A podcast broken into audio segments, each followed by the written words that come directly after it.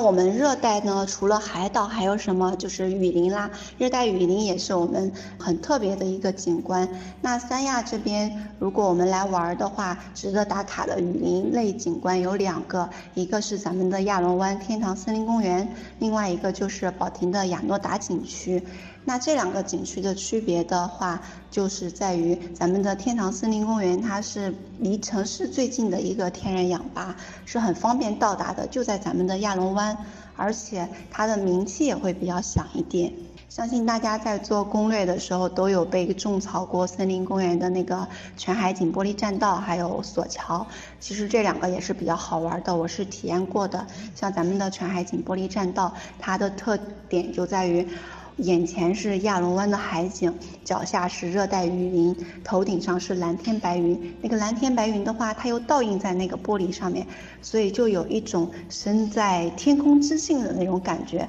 还是非常美，非常美，拍照是非常好看的。那像索桥，它的特别点就在于它是横跨两山的，而且在咱们的索桥上是可以看到这个海景的。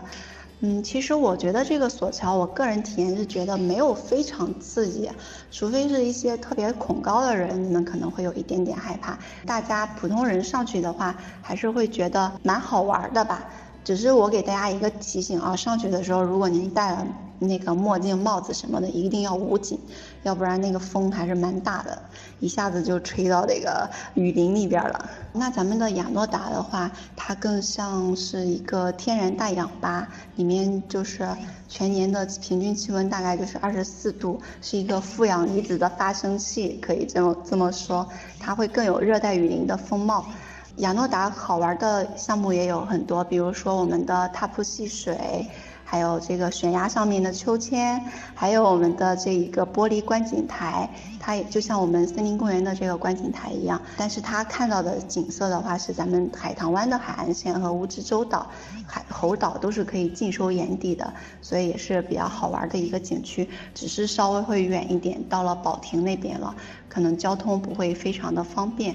孕妇能不能上海岛？这怎么说呢？如果是我一般，我们是不建议孕妇去上海岛的，主要就是因为咱们这三个都是属于离岛，是远离咱们的海南本岛的，所以就是上岛的时候是一定会坐一个船，接驳船，那个船大概会坐十到二十分钟这样子。如果说像有一些浪啊什么的，会有一些颠簸，所以咱们的孕妇一般是不建议去上海岛。